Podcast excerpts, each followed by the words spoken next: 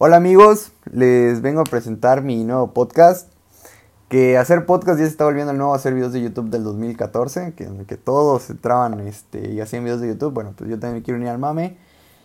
Eh, este es un piloto.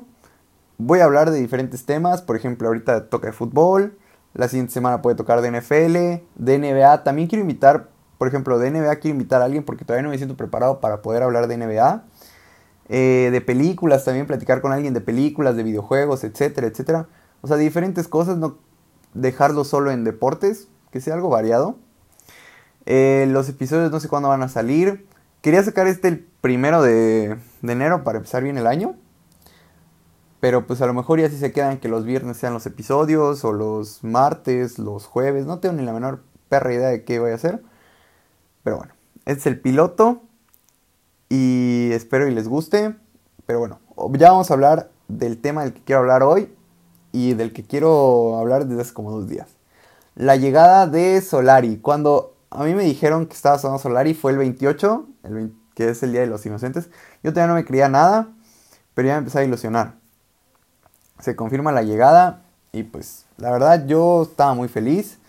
Si saben o conocen ahí por mí mi cuenta, saben que yo soy un, alguien que va a comandar el barco de don Santiago Solari, porque ya desde hace un mes hablé de él, creía que era una buena opción, no creía que se fuera a dar, pero para mí se me hacía una muy buena opción, al final se dio, pues yo feliz, y espero no quedar como ese idiota que lleva a un amigo que nadie conoce del equipo, solo él, a jugar fútbol y te lo pinta como el nuevo Maradona, y termina siendo un pendejo y todos se quedan viendo de, tú trajiste este idiota, bueno, pues no quiero quedar así.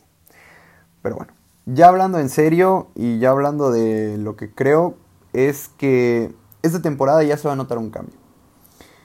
Eh, la dinámica de la temporada pasada fue muy mala. El funcionamiento fue muy malo. Eh, no se vieron cosas interesantes, se vio lo mismo y lo mismo de siempre. Y creo que esto es algo que te va a dar Solari, que es un soplo de aire fresco, que es un entrenador con formación europea, que conoce distintos aspectos de, del deporte, que trae ideas nuevas y que creo que va a refrescar mucho esta, esta dinámica, esta situación del América. Eh, creo que el plantel, que es algo muy importante, no es tan malo. No es mal, de hecho no, para mí no es malo. Creo que tienes talento que se tiene que saber aprovechar talento que en otros lugares se ha demostrado que, está. Eh, hay jugadores que se vieron muy arrastrados por la mala dinámica del equipo. Por ejemplo, los Córdoba, los Viñas, los Cáceres, que Cáceres para mí fue de lo mejorcito en defensa y aún así se vio medianamente mal. O no se vio con el potencial del que todos creemos que tiene. Los Viñas, que Viñas, todos, sabemos, todos amamos a Viñas, pero no tuvo la mejor temporada desde que llegó a la América. Creo que ha sido su peor temporada tuvo lo del COVID, que eso fue algo que... Esta temporada fue algo que todo lo que pudo salir mal salió mal. Y hasta por ahí también Jorge Sánchez, que sé que recibe las puteadas, que sé que recibe las puteadas merecidas, pero que creo que esta temporada puede dar un cambio, puede dar un salto en su crecimiento y que Santiago le puede ayudar en eso. También creo que por ahí hay jugadores que están un poco por debajo del radar. Uno es Adrián Gorange, que creo que así se pronuncia, no tengo ni perra idea de cómo se pronuncia. Pero ese es uno, creo que esa banda izquierda del América, esa lateral izquierda, bueno, toda la banda, creo que está un poquito débil. Creo que por ahí, si llegara un fichaje no nos molestaría. Pero yo creo que hay que darle estos seis meses a Luis Fuentes y Adrián. Creo que va a empezar a titular este Luis Fuentes, pero Adrián se va, se va a ir ganando los minutos y créanme, Solari es alguien que apuesta por los jóvenes si se lo merecen, obviamente, si demuestran. Porque pues si no demuestran es muy complicado. Pero este chico va a empezar a demostrar, creo que se va a ganar sus minutos, sus 20 minutos en el primer juego, sus 15 minutos en el segundo. Y ya de ahí va a empezar a agarrar este, la titularidad. Y yo creo que es una opción muy válida para esa lateral izquierda, mexicano, no ocupas plaza extranjero y pues joven. Eh, otro también es Sergio este, Díaz, que lo conoce del Castilla. Creo que Sergio Díaz es alguien que puede ser el, el mayor upgrade del equipo, que puede ser el jugador que menos considerábamos y que posiblemente sea de los que más nos entregue. Creo que Santiago puede apostar por él, decirle, a ver, vas a ser mi extremo derecho titular, voy a poner toda la confianza en ti, tienes la calidad, demuéstrame. Y demuéstrame porque sé que lo puedes hacer. Y creo que lo hará. Creo que Sergio Díaz es alguien que mostró destellos, tiene una muy buena conducción. Creo que puede ser este extremo que pase al, al haga sus recortes al centro, que se llegue a pegar el centro y generar muchos este, espacios por dentro y no tanto por fuera como lo era Renato Ibarra que a correr centro y que se resuelva ahí. Creo que Sergio Díaz puede ser uno de, de los jugadores que más crezcan con Solari. Y también otro es Santiago Nevada. Creo que Santiago Nevada en la pretemporada nos maravilló a todos. Un contención que manejaba los tiempos, que manejaba cualquier tipo de pases, que, no, que se veía como un veterano de 30 años cuando es un chavito. Creo que él también, no creo que vaya a ser titular en la temporada, pero creo que se puede ir ganando sus minutos, igual como Adrián, pero un poquito menos. Este, ser titular de repente de estos juegos de contra Mazatlán, de estos juegos contra Necaxa, puede llegar a hacerlo. Y creo que así como ellos dos, que son los que más tengo en el radar, pueden haber otros canteranos que también se empiecen a ganar sus minutos y que empiecen a demostrar que la cantera de América es muy buena y que ha sacado muy buenos jugadores. Eh, en conclusión, y es algo que les se los puedo asegurar, este América nos va a divertir mucho. Este América nos va a volver a ilusionarnos. Este América va a volver a hacer que nos brillen los ojitos cada que lo veamos. Creo que no fui el único que la temporada pasada veía los juegos, pero los veía muy de, bueno, pues, ¿qué me queda? Ver lo mismo, eh, enojarme nada más. Y creo que este América nos va a hacer cambiar ese chip, nos va a hacer cambiar de decir, estoy muy ilusionado, este, de decir, quiero ver este equipo, quiero ver hasta los partidos de pretemporada que creo que ni van a hacer, quiero ver las interescuadras, quiero ver todo, porque creo que es algo que se necesitaba y es algo que el América para mí acertó en la elección de director técnico y espero que a, que a nuestro hermoso Santiago Solari le vaya muy bien. Y bueno, otro tema del cual también me gustaría hablar es el entrenador de Cruzul.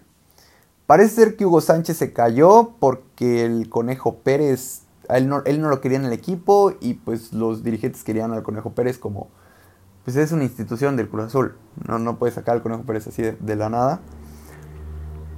Eh, y al parecer no se va a concretar su llegada. Por ahí escuché que León Lecanda dijo que, es una muy buena fuente de ESPN, que eran Juan Reynoso y Poncho Sosa, que ya para equipos como ¿Qué te gusta? El Necaxa, el San Luis, dices, bueno, pues no está mal, pero pues había mejores opciones para un equipo como Cruz Azul, que está armado hasta los dientes, que a lo mejor y le falta un central top y sería el mejor plantel de la liga, pero tienen a Romo, a Orbelín, a Cabecita, a Yotun, a Juan Escobar, que para a mí me gusta mucho Juan Escobar, eh, tienes muy buenos jugadores, y por ahí me estoy dejando algún otro, tienes muy buenos jugadores y les vas a traer un Poncho Sosa, que en segunda división es, en segunda división es Pep Guardiola, pero en primera no, no sirve, no, no ha demostrado nada. Juan Reynoso, que desde el minuto uno se va a echar atrás y vas a desperdiciar todo ese talento en la ofensiva. ¿Por qué no apuestas por algo nuevo, como lo, acaba de hacer el América? ¿Por qué no apuestas por un Alex Diego? Un Alex Diego que en el Querétaro con un plantel de liga de expansión, porque eso era el, Querétaro, un plantel de liga de expansión, más Gil Alcalá y Julián Velázquez, que Julián Velázquez tampoco es como que sea el mejor central de la liga, demostró muy buenas cosas. A lo mejor en los números este, crudos no lo acompañaron, pero por ejemplo, una de las estadísticas que más me gustan son los expected points, que es lo que debería de haber hecho tu equipo. Y estaban en sexto lugar. Un equipo como el Querétaro, que el, era el peor equipo de toda la liga. Y ahí los tenía Alex Diego. ¿Por qué no apuestas por un Alex Diego? Sé que la situación financiera del Cruz Azul es mala, por eso creo que no llegó Matías Almeida, que creo que era la primera opción. Apuesta por un Alex Diego.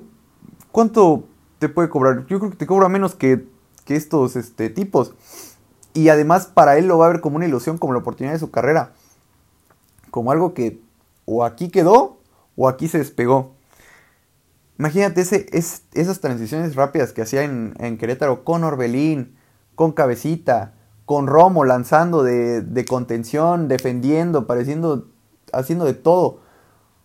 A, ese, a esos jugadores les vas a poner un Juan Reynoso que con el Puebla, que el Puebla tenía un muy buen plantel, tenía un muy buen plantel para ser el Puebla, se quedó, se murió de nada contra el León.